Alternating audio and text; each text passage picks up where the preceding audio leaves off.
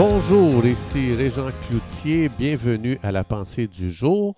Aujourd'hui, je vous invite à tourner avec moi dans l'Épître aux Hébreux chapitre 11, le verset 1 qui dit ceci. La foi est une ferme assurance des choses qu'on espère, une démonstration de celles qu'on ne voit pas. Vous avez sûrement entendu dire, comme moi, tu conseilles euh, quelqu'un ou bien même toi-même, tu, tu, arrives à cet endroit dans ta vie où est-ce que tu dis aux gens, ou tu entends dire les gens dire, je crois, mais ça ne marche pas. J'ai pris cette promesse-là, je l'ai déclarée encore et encore, puis il n'y a rien qui change, il n'y a rien qui s'améliore. Donc, je ne sais pas qu'est-ce qui ne marche pas. Alors, ce verset ici donne la réponse. Euh, la Bible fait une très grande différence entre se mettre d'accord intellectuellement avec la parole de Dieu versus une foi qui est activée dans la parole de Dieu. Il y a une différence entre les deux. La foi, c'est une croyance tellement forte qu'elle devient une partie de ta propre nature. Tu ne peux pas te défaire de ça. Donc la foi, c'est quelque chose qui est beaucoup plus fort que la croyance.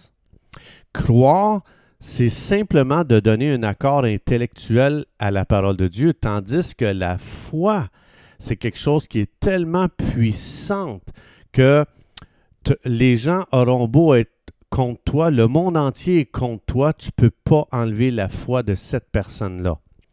Donc la croyance peut être perdue, elle peut être changée euh, par un argument persuasif, tandis que la foi fait tellement partie de la personne que si tu veux enlever la foi de cette personne-là, il va falloir qu'elle meure.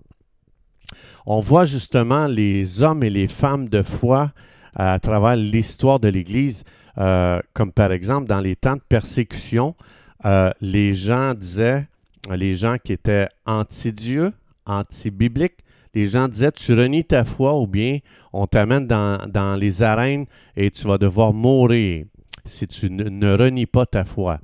Bien, la foi, c'est tellement fort que les gens allaient dans les arènes, ils se faisaient tuer par des animaux, les gens perdaient leur vie, on les massacrait, on lâchait des lions contre ces gens-là.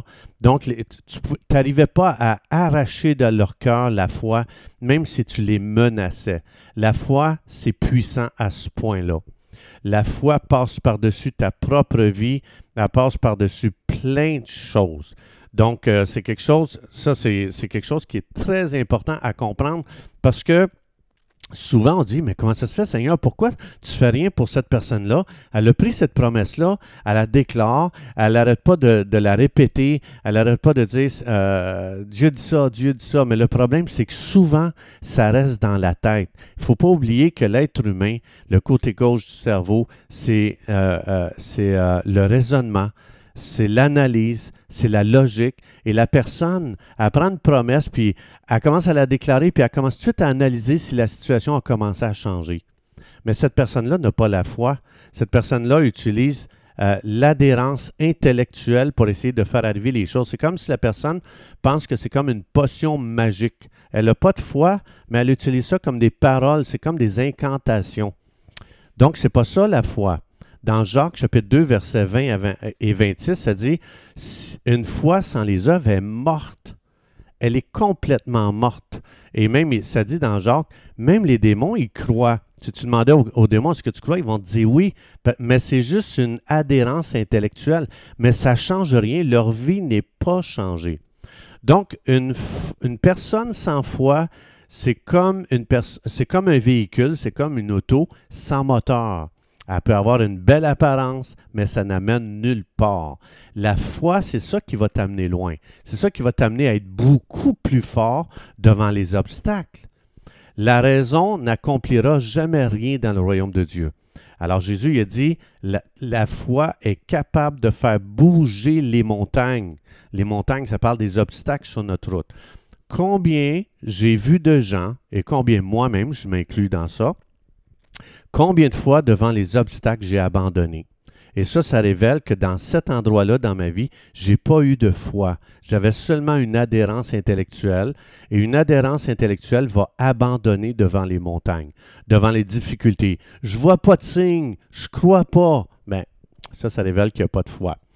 Euh, même chose dans l'Église, combien de fois j'ai vu des gens quitter l'Église quand l'Église traversait des moments d'épreuve, des moments de test, des moments de gaz spirituel, parce que veux, veux pas, ta vie, ton couple, ta famille, ta santé, tes finances, euh, l'Église va traverser des, tempêtes, des, combats. Donc, c'est pas quand une église est un oasis qu'on voit si les gens ont la foi. C'est quand l'église traverse des tempêtes.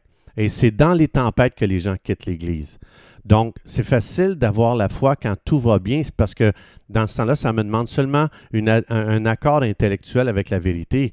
Les montagnes, les tempêtes font appel à notre foi. Ça va tester notre foi. Donc, une difficulté, une tempête, c'est une opportunité pour ma foi mais c'est une menace pour ceux qui ont adhéré intellectuellement à la parole de Dieu, aux promesses de Dieu. Donc, une difficulté, ce que ça fait, ça nous permet de réaliser où ce qu'on est rendu par rapport à notre foi. Elle va enlever tout euh, l'effet d'illusion, de, penser que euh, j'avais la foi pendant que j'avais seulement une adhérence intellectuelle à la vérité. Alors, il ne faut pas se condamner si on dit, boy, je pense que j'ai pas de foi, c'est pas grave. Non, non, il ne faut pas se condamner. Il faut plutôt Venez devant Dieu, faire des déclarations, Père, dans le nom de Jésus, je te remercie de ce que la foi est disponible pour moi. Et je viens, je refuse un christianisme qui adhère intellectuellement à la vérité sans foi. Ça, c'est une contrefaçon de l'ennemi et je refuse et je lis l'esprit religieux et j'appelle la foi de Dieu dans mon cœur. J'appelle la foi qui change les situations, qui ne se met pas à douter quand les choses n'arrivent pas comme ils veulent, comme je veux. J'appelle j'appelle la foi de Dieu euh, parce que je déclare que Dieu ne peut pas me tromper, Dieu ne peut pas mentir. La défectuosité n'est pas du côté de Dieu, mais c'est de mon côté.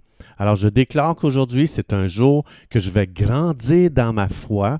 La foi va développer un nouveau degré euh, de qualité. Je le déclare parce que dans Colossiens 1, 27, Jésus en moi, l'espérance de la gloire, l'espérance pour plus de foi, l'espérance de parler aux montagnes aujourd'hui et de déclarer que je décide de croire pas mes émotions, pas ma raison, pas la logique, mais la foi, ce que Dieu a dit, je déclare qu'il va en être comme Dieu a dit. Donc, tout est une opportunité aujourd'hui pour grandir dans notre foi.